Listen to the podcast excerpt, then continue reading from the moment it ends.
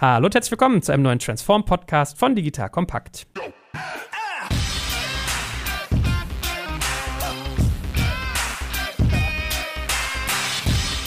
Mein Name ist Jay Kaczmarek und heute tauchen wir ein in die Transformation des Kerngeschäfts. Wir haben ja bisher in der Transformationsreihe sehr viel darüber geredet, wie erschließe ich mir neue Bereiche. Wie mache ich das sozusagen on plain, playing field? Also wenn es komplett neu gestartet wird. Und heute sollen wir wirklich mal dazu übergehen, mal Kerngeschäft zu betrachten und durchaus auch mal Kerngeschäft, was vielleicht gar nicht so techlastig ist, wie man das manchmal gerne hätte. Also wie mache ich eigentlich Transformation, wenn es sich nicht um IT handelt? Das ist heute unser Thema und wir betrachten auch ganz viele Organisationsansätze, die ihr hier in der Reihe schon mal gehört habt, die wir aber vertiefen wollen. Zum Beispiel, wie funktioniert es eigentlich, wenn ich mich in Tribes organisiere? Wie mache ich Planung, wenn ich mit Sprints arbeite? Und vieles, vieles mehr. Und dazu habe ich einen super spannenden Gast, nämlich den lieben Andreas Reinhold. Hallo Andreas, schön, dass du da bist. Hallo Joel, auch von meiner Seite aus ganz herzlich willkommen und vielen Dank, dass du mir hier Time on Air gibst. Danke, dass du dein Wissen teilst. Ich habe gelernt, du bist einer von 18 Tribe Leads der äh, Signal Iduna Gruppe, was sich so entlang der ganzen Kundenanliegen bei euch wohl baut. Ihr seid in Tribes organisiert, da können wir ja gleich mal zu reden, was das genau bedeutet. Aber sag doch mal ganz kurz, wo du bisher so herkamst, was dein Background ist und ja, was du eigentlich genau tust. Man hört vielleicht so ein bisschen durch, ich bin von Haus aus Schwabe. Ich wohne aber in Köln, habe einen Chef in Dortmund und Dienstsitz in Hamburg. Insofern kennen wir uns wahrscheinlich schon irgendwie aus der Bundesbahn Lounge oder vom Flughafen. Ich bin handelsüblicher Betriebswirt, habe eigentlich nach einer kurzen Beratungszeit das meiste meines Berufslebens in der Versicherungsbranche verbracht. 18 Jahre bei der AXA in unterschiedlichsten Funktionen, unter anderem auch im Kostencontrolling, wie sich das für einen ordentlichen Schwaben gehört. Aber seit 2010 eigentlich nur noch Kompositversicherungsthemen. Kompositversicherung, das ist praktisch Sachversicherung, mein Haus, Autoversicherung, mein Auto, aber auch Unfallversicherung und zwar sowohl im Privatkundengeschäft als auch im gewerblichen Geschäft. Und ich bin seit 2017 bei der Signal Iduna, dort für genau dieses Sachhaftpflichtgeschäft verantwortlich. Das ist ein Portfolio von bisher etwa einer halben Milliarde. Seit Anfang des Jahres sind wir jetzt im Tribe für etwa 1,2 Milliarden Euro Beitragseinnahmen verantwortlich. Wow, krass. Gut, also wir lernen, du hast einen wichtigen zentralen Bereich, der aber wie gerade angedeutet wahrscheinlich schwierig oder herausfordernd zu digitalisieren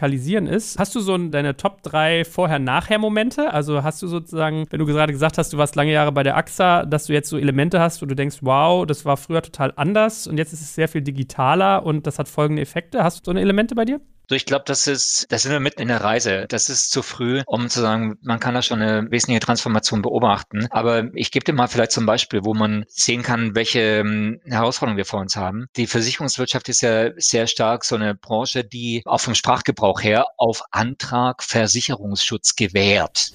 So sagt man, das ist auch wirklich die rechtliche Situation. Wir gewähren auf Antrag Versicherungsschutz. Und dieser Mindset, der ist ja ganz, ganz tief drin bei den Menschen und bei den Mitarbeitern. Und das war auch alles kein Problem so vor 20, 30 Jahren, als die Versicherungsindustrie reguliert war und man äh, eben nur nach behördlicher Prüfung überhaupt mal ein Produkt auf den Markt bringen konnte. Da war diese Verhaltensweise und diese Kultur vollkommen angemessen. Aber mittlerweile sind wir halt im komplett anderen Umfeld. Wir sind eigentlich eine Konsumgüterindustrie und wir stehen auch mittlerweile auch im Wettbewerb mit Unternehmen, die genau dieses Mindset mitbringen, die also nicht mehr auf Antrag Versicherungsschutz gewähren, sondern die um Kunden kämpfen. Und genau das ist das Thema, was wir bei uns auch mit reinbringen möchten und mit reinbringen müssen. Und das war einer der wesentlichen Gründe, weshalb wir gesagt haben, wir wollen uns agil transformieren und wir wollen eben weg von der Struktur, wo es Abteilungen und Bereiche und Hauptabteilungsleiter gibt, hin zu Squads und Tribe Leads und Communities of Practice. Dann lass uns da doch mal genau eintauchen. Also, wie muss ich mir das vorstellen? Was bedeutet es, ein Tribe-Lead zu sein? Was ist überhaupt ein Tribe? Also, Tribe kenne ich, wenn ich irgendwie bei irgendwie einem Streamingdienst meiner Wahl mir irgendwie eine Fernsehserie von vor irgendwie 100 Jahren angucke, wo man noch als Wilde mit den Speeren durch die Gegend lief. Also, Stamm, ja, steckt ja da irgendwie drin. Aber ist das sozusagen der Gedanke, dass man sagt, ich habe so kleine Stämme, die alle separat parallel arbeiten? Oder lass uns einfach wirklich mal basic starten. Was genau meint das eigentlich? Das ist genau die Idee dahinter. Also, ich habe mir auch schon die Frage gestellt, was ist denn eigentlich ein Tribe-Lead und was ziehst du als Tribe Lead an und habe mir auch schon mal Gedanken gemacht, was denn ein geeignetes Outfit ist. Also Tribe Lead ist tatsächlich, wenn es wörtlich übersetzt, Stammesfürst und das ist halt was anderes als ein Abteilungsleiter oder als ein Bereichsleiter. Die klassischen Organisationen sind ja sehr stark sozusagen auch ein bisschen in Stein gemeißelt. Da machst du dann Organigramme und da ist es eben wichtig, die möglichst selten zu verändern, damit man nicht so oft die Organisation umbauen muss. Und ein Tribe Lead ist halt das komplett anders. Das ist ein, ein loser Verbund, wo man nicht eine weitere Weisungsbefugnis hat. Die, die Sioux-Indianer können ja den Apachen keine Weisung erteilen, sondern man ist darauf angewiesen, dass man sich da gegenseitig miteinander verzahnt, sich gegenseitig abspricht und sich darüber verständigt, was für Ziele man verfolgt, statt sich jetzt sozusagen genau gegenseitig vorzuschreiben, was man zu tun hat. Und das ist, glaube ich, so der Kern dieser Transformation, die wir vor uns haben. Und deswegen haben wir halt jetzt plötzlich einen Tribe Lead und keinen Bereichsleiter mehr. Jetzt gibt's Werbung. Aufgepasst, heute möchte ich dir einen unserer Partner vorstellen, der für dich wichtig ist, wenn du einen Börsengang planst und gut abgesichert sein möchtest. Und zwar Risk Partners, einen renommierten und führenden Spezialversicherungsmakler, der sich auf die Absicherung anspruchsvoller Haftungsrisiken im Zusammenhang mit IPOs, Duallistings, SPEC, D-SPEC-Transaktionen und allgemeiner Kapitalmarkthaftung im Rahmen der D&O-Versicherung spezialisiert hat. Um auf dem IPO-Projekt nicht in Haftungsfallen zu laufen, übernehmen die erfahrenen ExpertInnen von Risk Partners die verantwortungsvolle Aufgabe, die Risiken im Zusammenhang mit Prospekt- und Kapitalmarkthaftung zu minimieren und in maßgeschneiderten Versicherungsschutz zu verbriefen.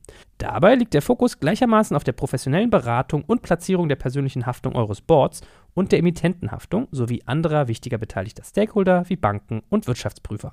Erfolgsfaktor von Risk Partners in vergangenen Deals ist das eingespielte Team, das bestens vernetzt ist, auch in internationalen Märkten, um weltweite Versicherungskapazitäten abrufen zu können. So können auch Versicherungssummen von mehreren hundert Millionen Euro ideal strukturiert und prämieneffizient gestaltet werden. Das Team hat bereits Unternehmen aus dem DAX und MDAX-Segment erfolgreich bei Transaktionen begleiten dürfen und hat insbesondere auch Track Record bei zahlreichen Nasdaq-IPOs bekannter deutscher Foreign Filer aus den Branchen Life Sciences und Tech. Wenn ihr also einen Börsengang plant oder auch eine Kapitalaufnahme oder Listing ansteht, meldet euch gerne bei Risk Partners. Dafür habe ich euch unter digitalkompakt.de slash riskpartners in einem Wort geschrieben eine Weiterleitung eingerichtet für alle Fragen zu Risiken und passendem Versicherungsschutz. Und wie immer findest du alle Infos auch auf unserer Sponsorenseite unter digitalkompakt.de slash Sponsoren. Jetzt geht's weiter mit dem Podcast. Und wie schafft ihr trotzdem, dass diese ganzen Stämme in irgendeiner Form am gleichen Strang ziehen? Also wie koordiniert man das Ganze? Ist es einfach so, man gibt quasi ein Ziel und ein Werteset vor und lässt das dann so runterregnen auf seine ganzen Stämme? Oder wie muss ich mir das vorstellen? Das kommt natürlich einerseits von oben im Sinne von, dass das Unternehmen als ganzes Ziel hat und sich daraus dann auch für die einzelnen Tribes bestimmte Ziele ableiten. Aber das ist auch ein wesentlicher gegenseitiger Austauschprozess, wo wir eben sicherstellen möchten, möchten, dass die Tribes unterm Strich nachher am gleichen Strang ziehen und koordiniert miteinander vorgehen. Das Ganze hast du natürlich dann auch innerhalb der Tribes. Ich habe beispielsweise neun Squads. Das sind sozusagen Unterstämme, die haben alle jeweils unterschiedliche Ziele. Und es ist auch wichtig, dass die unterschiedliche Ziele verfolgen, denn unser Geschäft ist auch sehr heterogen. Dann gibt es ganz, ganz unterschiedliche Kundensegmente und ganz, ganz unterschiedliche Herausforderungen, denen man da auch begegnet. Also ich gebe dir mal ein Beispiel. Im Kfz-Geschäft haben wir heute schon eine sehr starke Digitalisierung und 29 Prozent des Kfz-Neugeschäfts gehen heute schon über digitale Kanäle, also über Online-Abschlüsse oder über die verschiedenen Vergleicher. Und ein durchschnittlicher Kfz-Vertrag hält vielleicht drei Jahre. Da hast du eine ganz andere Umdrehungsgeschwindigkeit und auch ein ganz anderes Marktumfeld als beispielsweise eine Unfallversicherung. Die schließt du normalerweise einmal im Leben ab und dann behältst du die idealerweise so für 20, 30 Jahre. Hast ganz, ganz geringe Stornoquoten, ganz, ganz lange Standzeiten. Das sind komplett unterschiedliche Kundensegmente und auch komplett unterschiedliche Marktbereiche. Und für jeden dieser Bereiche haben wir dann eine eigene Squad, die sich halt dann richtig reinfräst in das, was die Kunden dort haben wollen, was die Wettbewerber dort machen und dann entsprechend darauf reagiert und dann auch so weit wie möglich eben autonom agiert. Aber natürlich hast du auch da die Herausforderung, dass man sich da gegenseitig verzahnen muss. Beide Squads, um jetzt mal bei diesen Beispielen zu bleiben, kämpfen um die gleichen IT-Ressourcen, kämpfen um die gleichen sozusagen Vertriebsressourcen und deswegen ist da auch ein ganz, ganz großes und intensives Alignment zwischen diesen Squads notwendig ich versuche immer noch so nachzuvollziehen, ist da wirklich in der Organisationsstruktur etwas anders, als es bisher so war, oder ist das nur ein schöner neuer Name? Weil man könnte ja auch sagen, das nennt man irgendwie Bereichsleiter oder Abteilungsleiter und Unterabteilungsleiter statt irgendwie Tribe und Squad. Wäre ja auch denkbar. Gibt es in der Arbeitsweise auch noch irgendwie signifikante Unterschiede im Vergleich zu vorher? Ja, wir haben in der Vergangenheit sehr stark über Projekte mit so wasserfallartigem Vorgehen gearbeitet. Das heißt, man hat sich da bestimmte ähm, Ziele gesetzt und dann eben Anforderungen runtergebrochen und die Anforderungen sind dann, wenn die IT irgendwann mal Zeit hatte, auch in IT umgesetzt worden. Heute ist das viel stärker miteinander verzahnt. Also die Squad-Mitarbeiter, egal aus welcher Disziplin die gerade kommen, egal ob die jetzt zum Beispiel aus dem Produktmanagement oder aus dem Aktuariat oder aus dem Vertrieb oder auch aus dem IT-Bereich kommen. Die sitzen alle zusammen, überlegen, was braucht ein Kunde, werden auch verstärkt durch User Researcher, die wir in der Vergangenheit so gut wie gar nicht hatten. Und da kommen dann Lösungen raus, wo eben von vornherein auch jedem Squad-Mitglied klar ist, okay, in welche Richtung geht das? Und dadurch ist eine ganz andere Vorbereitung auch beispielsweise bei der IT-Realisierung, um das dann zeitnah nach draußen zu realisieren und eben auch so zu gestalten, dass das den Kunden Spaß macht, mit uns in den Verkauf zu gehen und bei uns die Produkte zu kaufen. Ist das eine komplette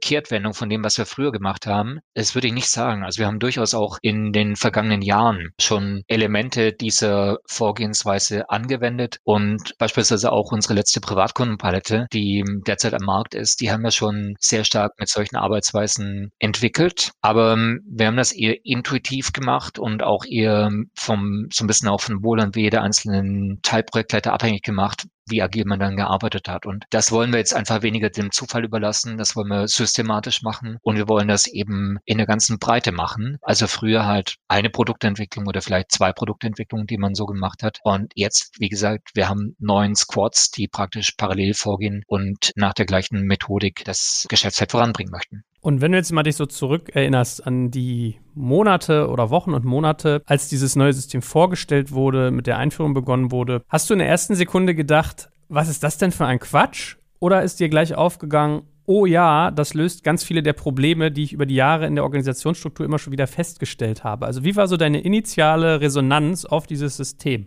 Das war sowohl als auch. Also viel alter Wein in neuen Schläuchen. Und wir haben deswegen auch uns im Markt ziemlich intensiv umgeschaut. Also was machen andere Industrien, was machen andere Mitbewerber, haben insbesondere dann auch in Holland uns sehr genau angeschaut, was die ING beispielsweise macht. Die hat das ja in Holland schon praktiziert, bevor die das dann in Deutschland angewendet hat. Und wir haben das sehr intensiv auch mit dem Senior Management über die Do's and Don'ts einer solchen Transformation uns unterhalten. Da kam immer wieder so dieser Punkt hoch. Also zum Teil machen wir das schon. Das war so die eine Sorge. Die zweite Sorge war, schmeißt man jetzt hier die ganze Organisation über den Haufen und funktioniert das nachher alles? Weil ob man das jetzt so einfach aus dem Bankenbereich übertragen kann, im Versicherungsbereich, das war unklar und da haben wir auch in vielen Bereichen Neuland betreten. Und ganz ehrlich, ob da schon alle Räder ineinander greifen, da habe ich so meine Zweifel. Also ich glaube, dass wir uns da durchaus noch durch ein paar Crunch-Perioden durchhangen müssten, bis sich die Zahnräder gegenseitig so eingeschliffen geholfen haben. Auch so das Thema, ich meine, ein tolles Beispiel ist ja Spotify. Cool, also eine, eine Squad bei Spotify beschäftigt sich mit dem Play-Button. Okay, die können auch relativ autonom agieren, springen dann auf dem Release-Train auf, alles gut und schön. Kann man das auf die Versicherungswirtschaft übertragen? Das funktioniert so ohne weiteres nicht, weil du hast halt nicht diese Autonomie. Du hast gerade im Unternehmen mit 5000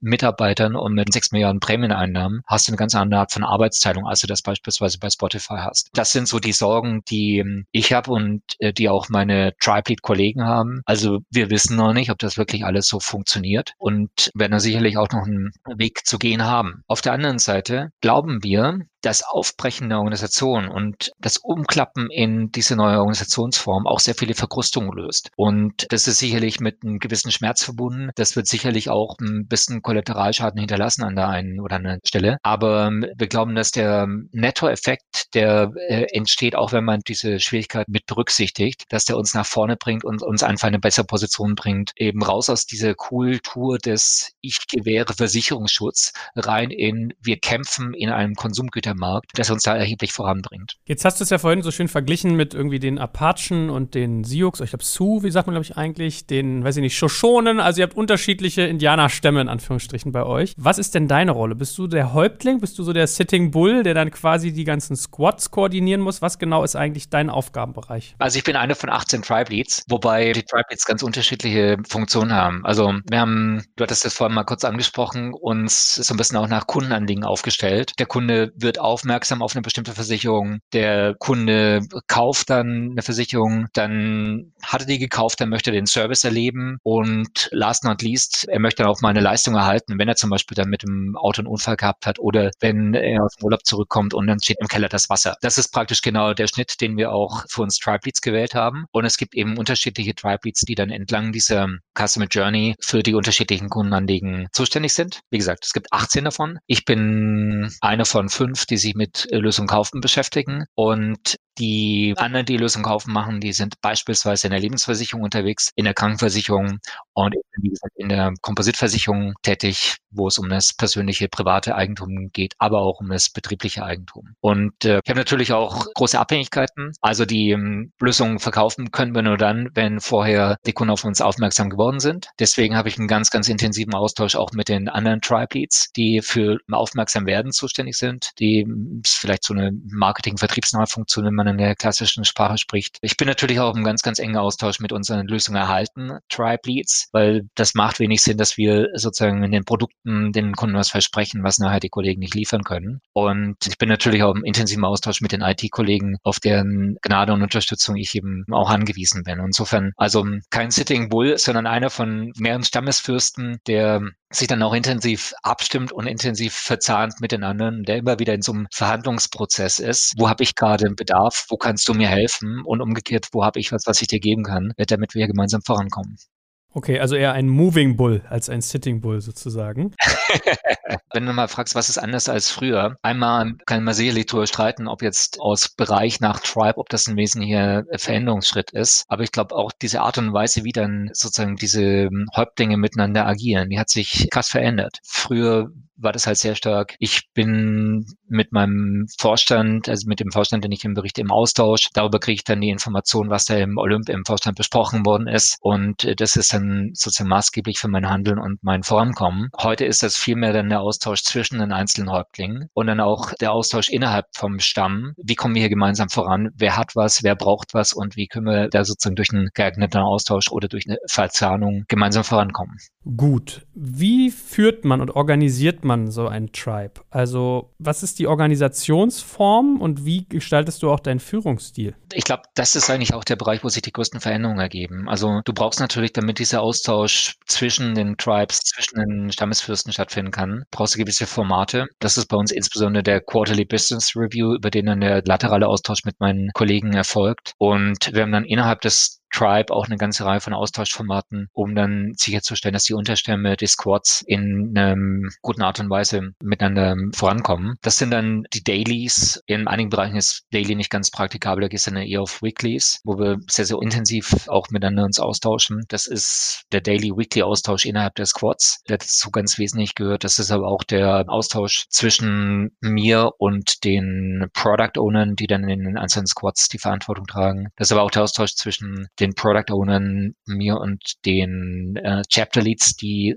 die fachliche Weiterentwicklungsverantwortung für ihre Mitarbeiterinnen und Mitarbeiter haben. Und wir haben da eine ganze Reihe von Austauschformaten jetzt auch etabliert, um diesen Austausch zu institutionalisieren. Sind da natürlich auch sehr stark am Experimentieren. Und ich glaube, dass wir da auch im ersten Quartal, im zweiten Quartal viel wieder über den Haufen werfen werden, was wir jetzt mal ausprobieren. Aber wir werden auch vieles wieder beibehalten. Ein wesentlicher Unterschied ist, dass wir viel stärker über Ziele führen als in der Vergangenheit Vergangenheit, wenn ich das jetzt mal ein bisschen überspitzt formuliere, haben wir unseren Mitarbeitern halt immer genau erklärt, was sie wie zu tun haben. Und das tritt in den Hintergrund. Wir gehen jetzt eher auf die Frage, welche Ziele wollen wir erreichen? Und es bleibt dann eher den Mitarbeitern überlassen, wie sie das genau bewerkstelligen.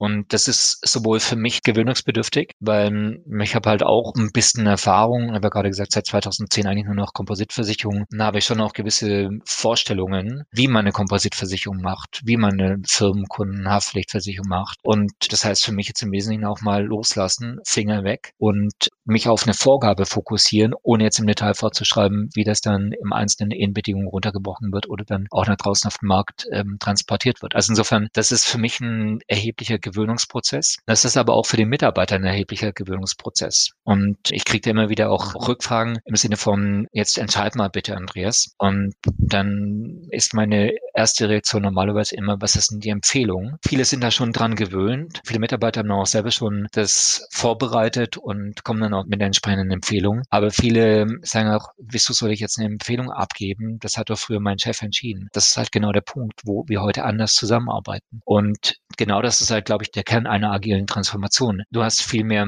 ich sage mal, Entscheidungsgewalt, auch Empowerment, so dass praktisch die Empfehlungen und Entscheidungen dort getroffen werden können, wo man eben auch draußen ganz, ganz nah am Markt ist. Was weiß ich denn als Tribe Lead oder was weiß denn mein Vorstand, wie wir in einem bestimmten Kundensegment agieren sollten? Und das ist genau dieser Prozess, der, glaube ich, den größten Unterschied auch ausmacht. Jetzt hast du eben von Chapter Leads gesprochen. Was ist das denn für eine Rolle? Die Squads äh, beschäftigen sich sehr stark mit der konkreten inhaltlichen Arbeit, aber ähm, die Squads funktionieren natürlich nur dann, wenn die Mitarbeiter auch entsprechend fachlich qualifiziert und fachlich weiterentwickelt werden. Und dafür sind die sogenannten Chapter Leads verantwortlich. Das sind auch die, die dann letztlich über das Hire and Fire entscheiden. Also wer wird eingestellt, wo gibt es auch Entwicklungsmaßnahmen. Und das ist eben, wie gesagt, die Verantwortung der Chapter. Damit die Chapter das machen können, gibt es unter anderem einen sogenannten Chapter Day. Da treffen sich also alle Menschen, die in den Squads vergleichbare funktionale Rollen wahrnehmen, um sich gegenseitig auszutauschen. Ich gebe dir mal ein Beispiel. User Research brauchst du ja sowohl für die Unfallversicherung als auch für die Kfz-Versicherung. Du brauchst sogar auch für die Krankenversicherung, Lebensversicherung, vielleicht auch für die Hautcreme beispielsweise. Also User Research ist eine gewisse Expertise, die man in unterschiedlichsten Squads braucht. Und es ist natürlich wichtig, dass die User Researcher sich in die unterschiedlichen Squads einbringen. Aber es ist auch auch wichtig, dass die User Researcher sich gegenseitig austauschen, um immer auf Ballhöhe zu sein. Was sind die aktuellen Trends im User Research? Wie kriegst du raus, was Kunden wirklich brauchen? Und deswegen gibt es beispielsweise das Chapter User Research oder User Interface oder ähm, auch zur Kfz-Versicherung. Es gibt Squads, die beschäftigen sich mit Kfz-Versicherung im Neugeschäft. Es gibt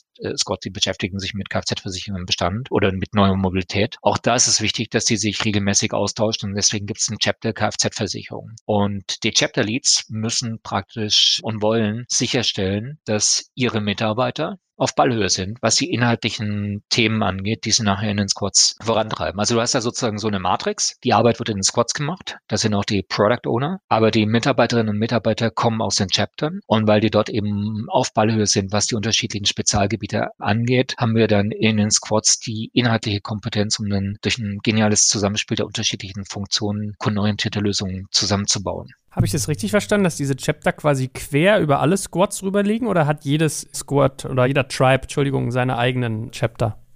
Das geht quer. Also ähm, ich habe auch in meinen Squads sind Mitarbeiter aus anderen Tribes. Mhm. Also bei den Shoshone hast du dann auch ein paar Apachen mit dabei. Das hilft wirklich dabei, sich dann besser zu verstehen und umgekehrt. Also ähm, von meinen Tribe-Mitgliedern arbeiten auch einige in anderen Squads mit, mit anderen Tribes. Ich gebe dir mal ein Beispiel. Wir hatten ja vorher gesagt, die Tribes sind so nach den unterschiedlichen Kundenanliegen organisiert. Also ähm, Lösung kaufen und Service erleben. Ich gebe dir mal ein Beispiel Kfz-Versicherung. Wenn du Kfz-Versicherung gekauft hast, das ist sozusagen der Fokus von meinen Squads, dann wirst du irgendwann vielleicht an einen Punkt kommen, wo du sagst, ich habe jetzt einen Unfall. Und dann ist natürlich wichtig, dass du ein sozusagen nahtloses Customer Experience hast in dem Moment, wo du eben nicht nur Kunde bist, sondern eben auch mal eine Leistung von uns erhalten möchtest. Oder du möchtest irgendwas im Bestand machen. Du hast vielleicht das Fahrzeug bisher nur auf dich alleine zugelassen und jetzt möchtest du, dass eben auch deine Freundin zum Beispiel mit dem Fahrzeug fahren kann. Was passiert dann? Du möchtest gerne in der Versicherung anrufen oder du möchtest gerne auf eine Website gehen und möchtest denen irgendwie mitteilen, dass deine Freundin jetzt auch mit dem Ding fahren soll. Bist du auch bereit, ein bisschen mehr für zahlen, alles okay. Aber du hast jetzt keine Lust, da irgendwie stundenlang in Warteschlangen zu hängen oder irgendwelche Formulare auszufüllen, mit denen du dich noch nie auseinandergesetzt hast. Und deswegen ist es wichtig, dass eben Leute, die was von der Kfz-Versicherung verstehen, die also in meinem Chapter beheimatet sind, dass die dann auch in einer anderen Tribe mitarbeiten, da wo es nämlich um den, das Erleben unseres Service geht. Und deswegen ist das, wie du gerade gesagt hast, ist das eben auch querbeet. Also Mitarbeitern aus Chaptern in meinem Tribe, die gehen auch in andere Tribes rein, in dem Moment, wo da eben auch Kundenanliegen tangiert sind, wo ihre Expertise benötigt wird. Jetzt kommt ein kleiner Werbespot. Aufgepasst! Heute möchte ich dir unseren Partner Pendo vorstellen. Pendo ist eine All-in-One-Lösung für Produktanalyse, Produktentdeckung, In-App-Anleitungen und Session-Replays, damit du die Benutzererfahrung sowohl deiner KundInnen als auch der Mitarbeitenden deutlich verbessern kannst. Auf KundInnenseite kannst du also den Wert deines Produktes und die Nutzungsdauer maximieren. Dadurch werden deine NutzerInnen motiviert, mehr Produkte zu erwerben. Und für deine Mitarbeitenden wiederum wird die Produktivität gesteigert, indem die Nutzererfahrung von internen oder externen digitalen Tools erleichtert wird, um diese dann auch effektiver zu nutzen. Wenn du also die User Experience in deinem Business steigern möchtest, solltest du unbedingt mal bei Pendo vorbeischauen. Unter digitalkompakt.de/slash Pendo habe ich dir eine Weiterleitung eingerichtet, schreibt sich P-E-N-D-O und dort kannst du das Ganze sogar einfach mal gratis testen. Und alle Infos findest du wie immer auch auf unserer Sponsorenseite unter digitalkompakt.de/slash Sponsoren. Werbung Ende. Aber es ist schon relativ komplex, es zu verstehen, oder? Also man merkt echt, man muss sich da irgendwie eindenken. Die Struktur ist wirklich sehr, sehr anders, weil sie sehr quer vernetzt teilweise auch ist, ne? Ja, aber da hast du auch zum Beispiel von Spotify ganz gute YouTube-Videos, die das erklären, mit diesen, also längs und quer, also mit dieser Matrix, also mit Squads und mit Chaptern. Ja, das ist Matrix. Matrix ist per Definition erstmal ein bisschen komplizierter als so diese klassische, ich habe hier meine Kamine und klassische festgefügte hierarchische Organisationen. Aber das ist so. Also wenn du irgendwann an einen Punkt kommst, wo du sagst, damit ich kundenzentrierter bin, muss ich raus aus diesen klassischen Organisationen, wo eben die linke Hand nicht weiß, was die rechte Hand weiß, dann kommst du zwangsläufig in so eine Matrixstruktur. Und ja, das ist ein bisschen komplizierter. Und kommt noch eine Sache dazu, das ist die Dynamik. In der Vergangenheit hast du halt eine Organisation gemacht und dann hast du vielleicht mal alle fünf Jahre reorganisiert. Aber das ist nicht mehr zeitgemäß. Wir werden eine ganz andere Dynamik auch haben. Wir werden gucken, ob die Squads ihre Ziele erreichen. Wir werden gucken, welche Squads auch ihren Beitrag zum Unternehmenserfolg leisten. Und dann werden wir feststellen, okay, beim Paar funktioniert das ganz gut und beim Paar funktioniert das vielleicht nicht so gut. Dann müssen wir das Squad auch wieder zumachen. Die Leute brauchen sich keine Angst, um ihren Arbeitsplatz zu machen. Ja, die sind ganz, ganz klar einen festen Platz in ihrem Chapter. Aber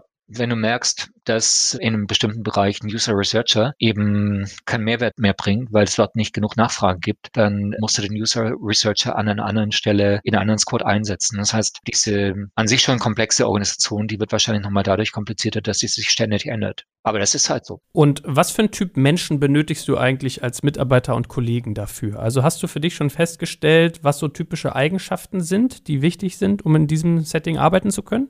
Du brauchst einerseits natürlich wirklich Leute, die was vom Fach verstehen. Und ich glaube, das ist so ein Punkt, der vielleicht gerade ein bisschen zu wenig Wertschätzung erfährt. Also ich glaube, Versicherungs-Know-how wird weiterhin erforderlich sein, zumindest in weiten Bereichen. Und das ist vielleicht ein bisschen auch gegen Strich gebürstet bei uns, aber ich habe vor einiger Zeit auch nochmal mit einem Senior Manager von ING mich unterhalten und er sagte, we underestimated craftsmanship. Also wir haben dieses handwerkliche Fertigkeit, Bankgeschäft bei denen, Versicherungsgeschäft bei uns. Das haben wir vielleicht ein bisschen unterschätzt und vielleicht zu gering geschätzt. Also das ist weiterhin nochmal Brot und Butter. Ähm, aber darüber hinaus brauchst du sicherlich auch so einen gewissen Azure-Mindset. Das geht schon los bei den Punkten, die ich vorhin angesprochen habe. Also du möchtest gerne selber entscheiden, möchtest gerne selber das, was du am Markt beobachtest, umsetzen in entsprechende Entscheidungen und entsprechende am Markt beobachtbare äh, Features, Produktfeatures zum Beispiel oder Veränderungen in unseren Prozessen. Und der ähm, weitere Punkt ist sicherlich auch die Kommunikation. Wir hatten ja gesehen vorhin, du hast sehr, sehr viel Interaktion über die Chapter Days, über die Dailies, die da in äh, einzelnen Squads stattfinden. Also das sind, glaube ich, so die drei Hauptpunkte. Also Punkt eins, sicherlich weiterhin fachliche Kenntnisse. Punkt zwei, die Bereitschaft, auch Empowerment zu leben und selber die Initiative zu ergreifen. Und Punkt drei, dann eine stärkere Ausrichtung auf den Austausch und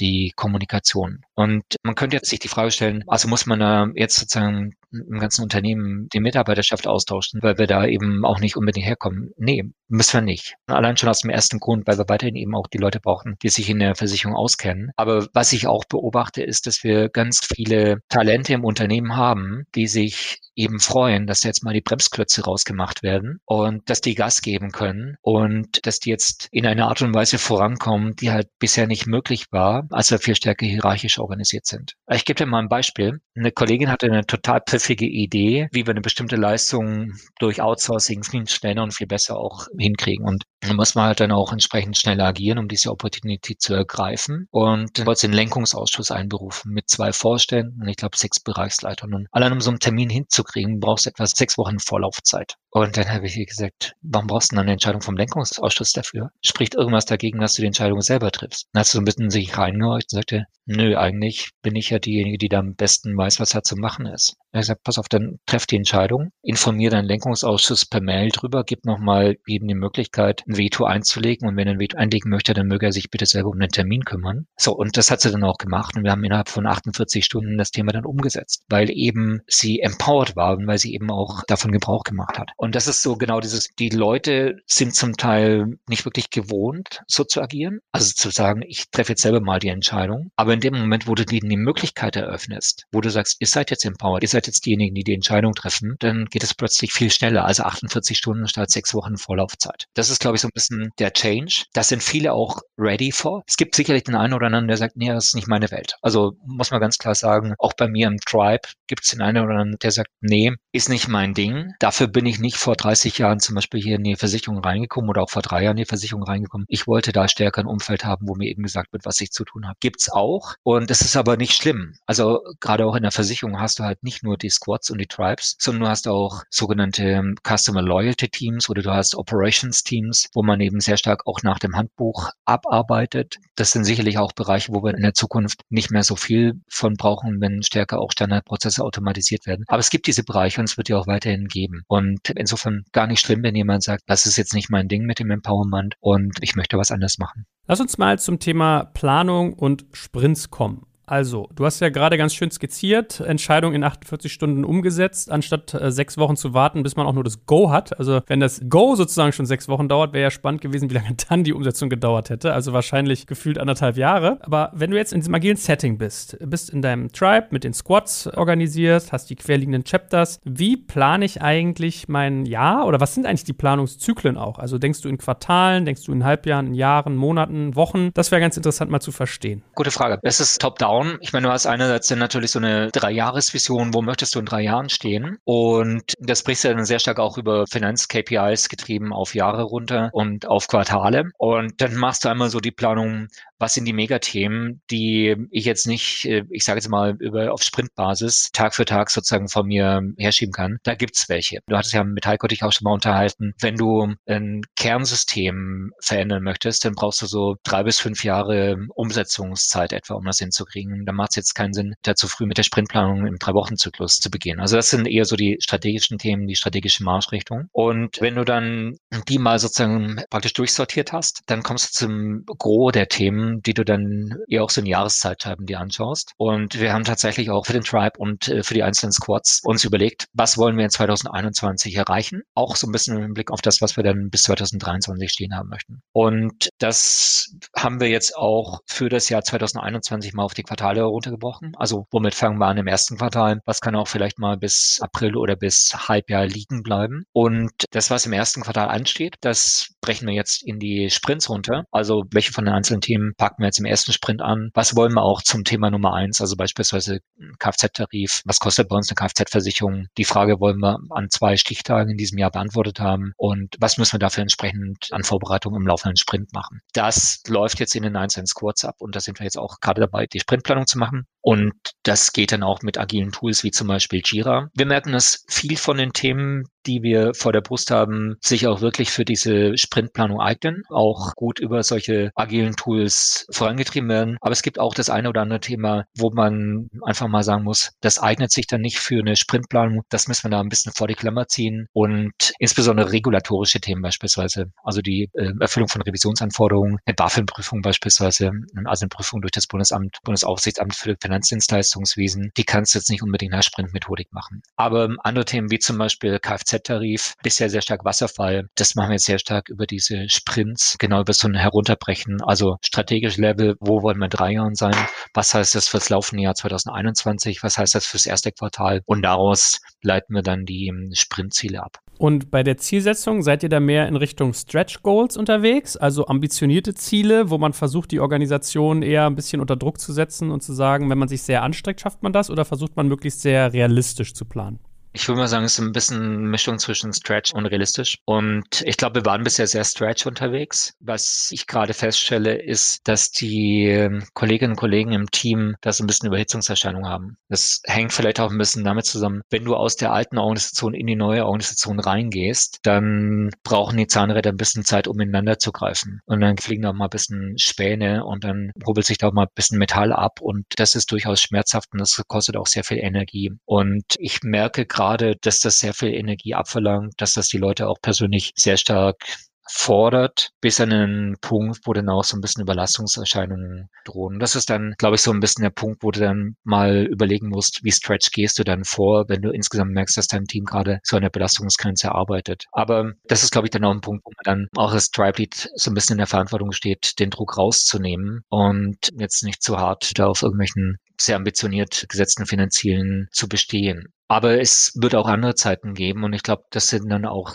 Zeiten, wo man dann wieder eher auf Stretch geht. Und ich glaube, das ist auch wichtig. Ich gebe dir mal ein Beispiel. Wir haben aktuell gerade in bestimmten Bereich etwa eine Zeitdauer von acht Wochen, bis der Kunde von uns eine Police kriegt. Also du sagst uns, ich möchte jetzt gern bei euch eine Police, eine Versicherung abschließen und dann dauert es acht Wochen, bis du von uns einen Brief kriegst, in dem steht drin, lieber Joel, du bist jetzt bei uns versichert. Das ist zugegebenermaßen nur ein relativ kleinen Geschäftsbereich in der gewerblichen Sachversicherung, wo dann teilweise auch Risiken mit 10 Millionen, 20 Millionen, 30 Millionen Euro versichert sind. Aber das ist natürlich nicht kundenorientiert. Und jetzt kann man sagen, okay, wir setzen uns das Ziel, die acht Wochen auf vier Wochen runterzukriegen. Das wäre nicht wirklich Stretch. Und ich glaube, das ist so ein Punkt, wo, wenn ich jetzt fragen würde, liebe Squad, was stellt euch vor, dann würden die sagen, nee, Andreas, pass mal auf, wir kriegen das jetzt von acht Wochen runter, kriegen wir das auf zwei Wochen und wir sind Stretch, wir schaffen das jetzt in einer Woche. Und das ist, glaube ich, so dann der Punkt, wo ich dann als Tribe Lead nochmal gegenhalten muss und sagen muss, nee, pass mal auf, Leute, schön und gut, also von acht auf eine Woche, das ist schon gut. Ich hätte gern 60 Sekunden. Und dann kommt natürlich der Aufschrei, das geht überhaupt nicht. Und dann würde ich ganz gerne mal verstehen, nennt mir bitte mal einen physikalischen Grund, warum 60 Sekunden nicht gehen. Das ist, glaube ich, so der Punkt, den wir dann, wenn wir jetzt mal so diese Anfangsphase hinter uns gebracht haben, wo wir hinkommen müssen. Also Stretch Targets im Sinne von Challenge das bisher Gewohnte und hier nicht viel stärker am physisch Möglichen. Jetzt kommt ein kleiner Werbespot.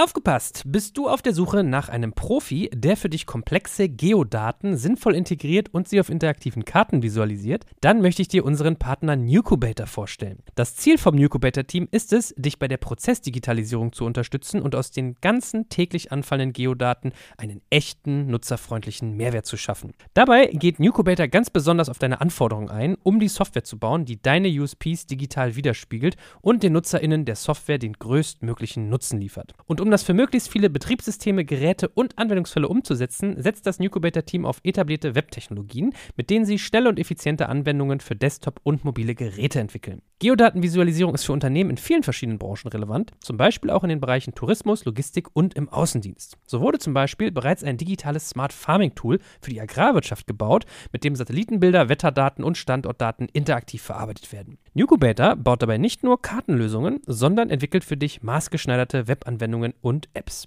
Wenn du also einen Partner suchst, der deinen bestehenden USP ins digitale Zeitalter hebt, dann schau doch einfach bei Nucubator vorbei. Ich habe dir unter digitalkompakt.de slash Nucubator, schreibt sich mit C, eine Weiterleitung eingerichtet. Und wie immer findest du alle Infos auch auf unserer Sponsorenseite unter digitalkompakt.de slash Sponsoren. Werbung Ende.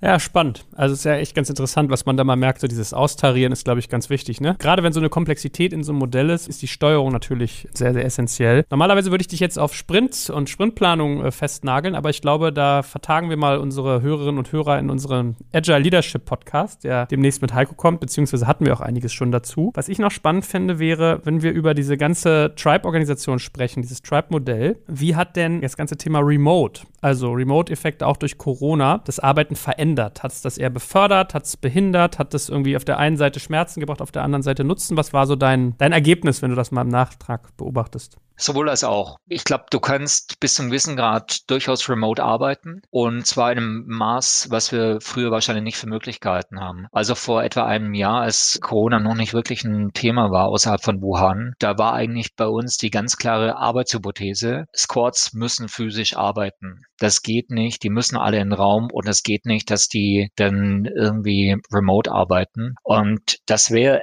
ehrlich gesagt für uns als Konzern ein Riesenproblem gewesen. Warum ist das so? Wir haben zwei gleichberechtigte Hauptverwaltungen, eine in Dortmund und eine in Hamburg. Und gerade wenn du interdisziplinär arbeiten möchtest, du hast ja dann häufig die Situation, dass eben bestimmte Kompetenzzentren oder bestimmte Chapter eher in Hamburg sind und bestimmte andere Kompetenzzentren eher in Dortmund. Das war früher kein Problem, wo du halt in Silos gearbeitet hast und der Austausch zwischen den Silos dann eher sporadisch war und eher auch gar nicht gewollt. Aber das ist ein Problem in dem Moment, wo du interdisziplinär arbeitest. Und insofern, also wenn jetzt Corona nicht gekommen wäre, hätte ich ein riesengroßes Problem gehabt, weil ich einerseits interdisziplinär arbeiten möchte. Ich möchte sowohl die Apachen als auch die Schonen in den, in den Squads drin haben, aber halt der eine Stamm woanders sitzt als der andere Stamm. Und durch Corona sind wir in eine Situation gekommen, gekommen, wo ein physisches Treffen nicht mehr möglich war. Dann haben wir, wir haben ja auch die ganze agile Transformation auf eine agile Art und Weise gemacht, haben wir uns die Frage gestellt, legen wir das Ganze jetzt auf Eis, bis Corona vorbei ist? Und die Antwort ist nein. Wir entwickeln Tools, wir entwickeln Arbeitsweisen, wir entwickeln Verhaltensmuster, um trotz Corona, trotz Remote eben agil arbeiten zu können. Und auch wenn wir das vorher nie für möglich gehalten haben, hat das schon ziemlich gut funktioniert. Das hängt auch damit zusammen, dass Heiko Burdak und sein Team uns ja auch echt coole Tools zur Verfügung gestellt haben. Die ähm, Möglichkeit mit Skype zum Beispiel zu arbeiten, das hat früher immer ziemlich geruckelt und das war auch nicht so ein Problem, weil man sich eben für wichtige Themen physisch zusammengesetzt hat. Aber seit Corona haben wir da eine ganz andere Infrastruktur auch ähm, zur Verfügung gestellt bekommen. Wir nutzen dann eben auch Tools wie zum Beispiel Jira oder wie Miro als Kreativitätstool. Wir nutzen OneNote in viel stärkeren Umfang, um das festzuhalten, was du früher vielleicht so als Post-it an die Wand gepappt hast. Also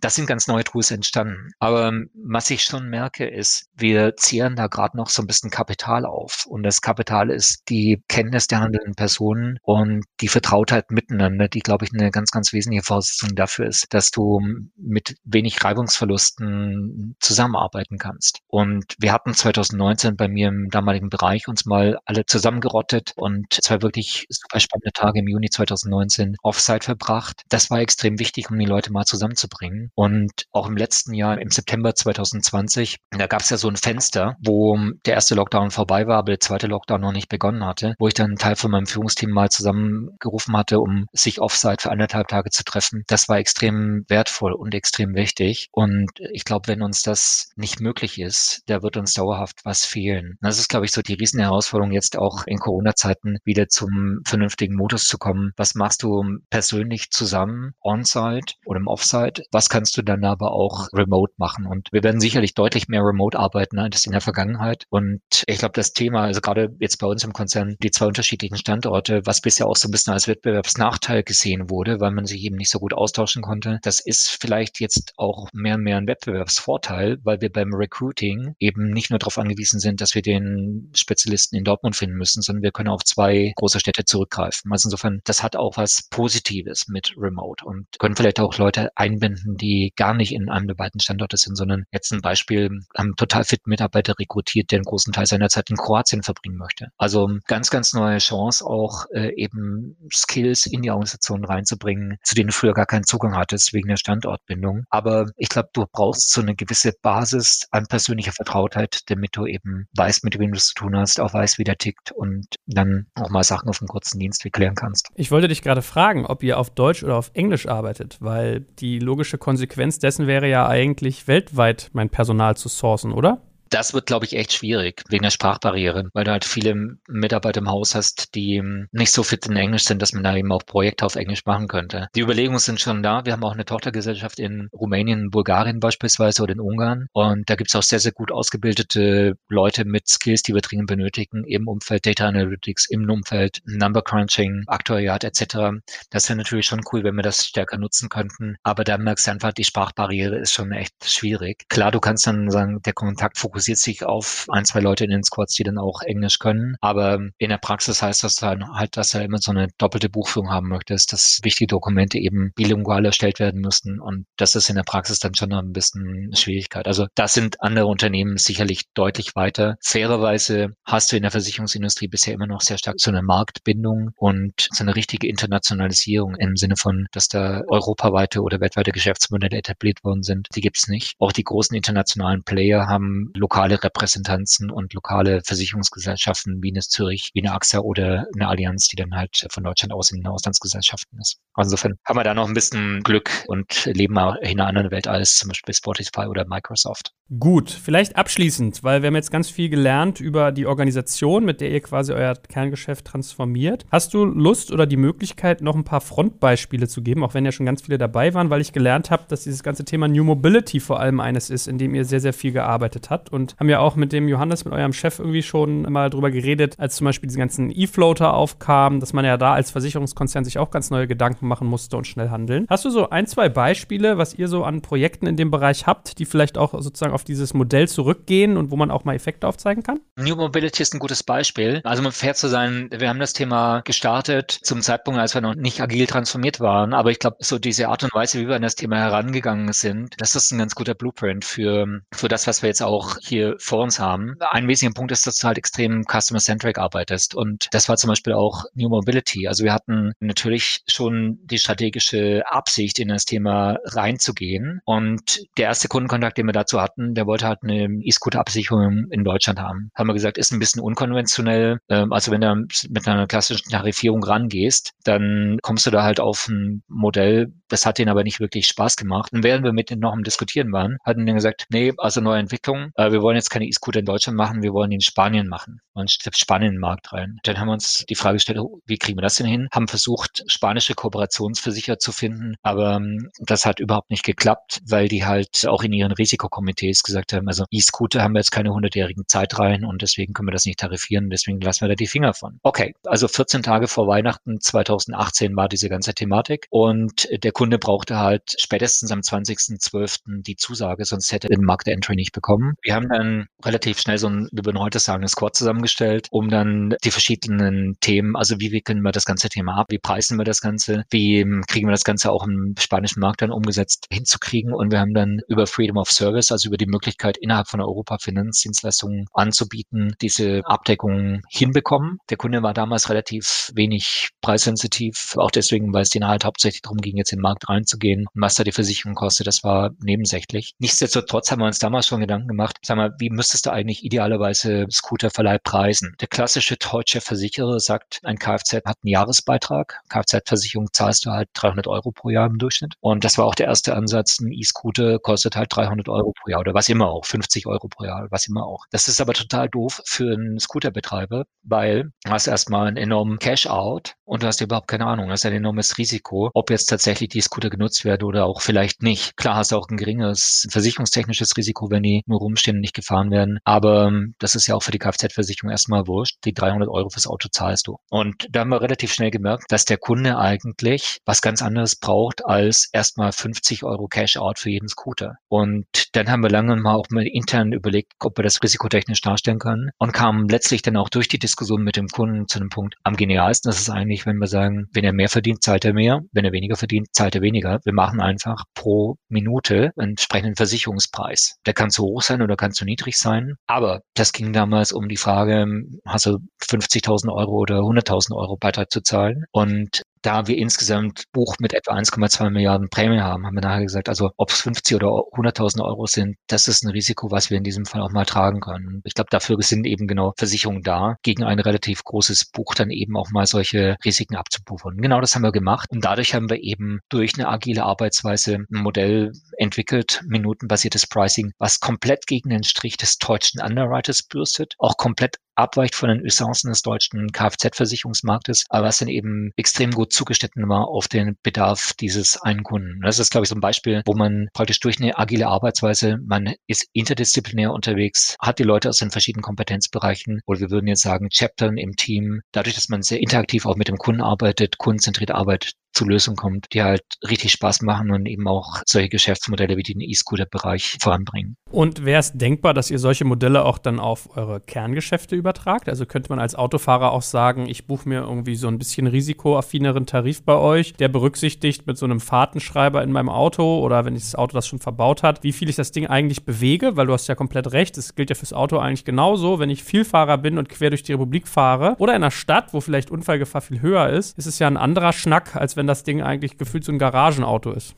Da hast du vollkommen recht. Also das sind die Überlegungen, wo wir auch dabei sind, jetzt schrittweise ranzutasten. Entscheidend ist halt dann die Frage, was Kunden wirklich wollen. Und bei der Kfz-Versicherung ist das sicherlich eine Überlegung. Auf der anderen Seite, wenn du mal auf deine Handyrechnung guckst, früher gab es ja, ich weiß nicht, ob du alt genug bist, um das noch zu erinnern, gab es ja wirklich Abrechnungen. Sie haben so und so viele Minuten innerhalb von Berlin telefoniert, Ortsgespräch. Sie haben so und so viele Minuten mit Potsdam Zone 1 telefoniert und so weiter, und so weiter. Heute hast du Flatrate ja, deutsches Festnetz, deutsches Mobilfunknetz, teilweise auch europaweite Flats und so weiter. Und das ist so genau die Überlegung in der Kfz-Versicherung. Kfz-Versicherung hast du heute eine Flatrate, 300 Euro ein Jahr fahren. Willst du jetzt wirklich von dieser Flatrate weg zu, ich möchte das Ganze nochmal wirklich verstehen, also drei Cent für jeden gefahrenen Kilometer in Berlin, anderthalb Cent für jeden gefahrenen Kilometer in Potsdam und so weiter? Oder bist du eher nochmal an dem Punkt, wo du sagst, nee, ich möchte ganz gerne Flatrate haben? Ich glaube, dass es Kundensegmente gibt, die möchten gerne weg von von der Flatrate. Die sind auch deutlich besser bedient. Aber das ist genau die Challenge für unsere Squad jetzt mal rauszukriegen. Gibt es äh, signifikante Segmente im deutschen Kfz-Versicherungsmarkt, die eben keine Lust mehr haben auf die Flatrate? Es gibt schon einzelne Mitbewerber, die das so machen, aber das wird tendenziell dann eher so in den Hochrisikogruppen sein, also junge Fahrer. Gerade UK zum Beispiel, da hast du typischerweise bei den älteren, erfahrenen Fahrern hast du Flatrates und bei den jungen hast du Pay per Minute oder Pay per Mile. Und das ist also super spannend. Du hast eine super spannende Frage gestellt und ich kann dir keine Antwort geben, aber die Squads, die da deutlich näher an den Kunden dran sind, die werden da mit Sicherheit ran an das Thema und auch mit entsprechenden Lösungen kommen und dadurch den Markt für Kfz für sich aufmischen, um mal nur ein Beispiel zu nennen. Gut, Andreas, es war doch zum Ende nochmal irgendwie ein schöner Eindruck, wie diese ganze Organisationsstruktur quasi genau solche Dinge im Kerngeschäft aufbrechen kann. Äh, vielen, vielen Dank. Also es hat sehr viel Spaß gemacht, das mal von dir auch an vielen Beispielen erklärt zu bekommen. Und ja, hoffentlich haben auch viele, die jetzt zugehört haben, vielleicht einen Anreiz, mal über solche Elemente nachzudenken. Und ja, wir holen uns dann von Update von dir ein, würde ich sagen, wenn das Ganze sich ein bisschen weiter noch gesettelt hat, wie sich das so entwickelt. Also schon mal lieben Dank dir. Ganz herzlichen Dank für, für die Teilnahme am Podcast und ja, bleibt dran. Ich bin sicher, wir werden da noch das eine oder andere Thema haben, mit dem wir hier den Markt aufmischen können. Mach's gut.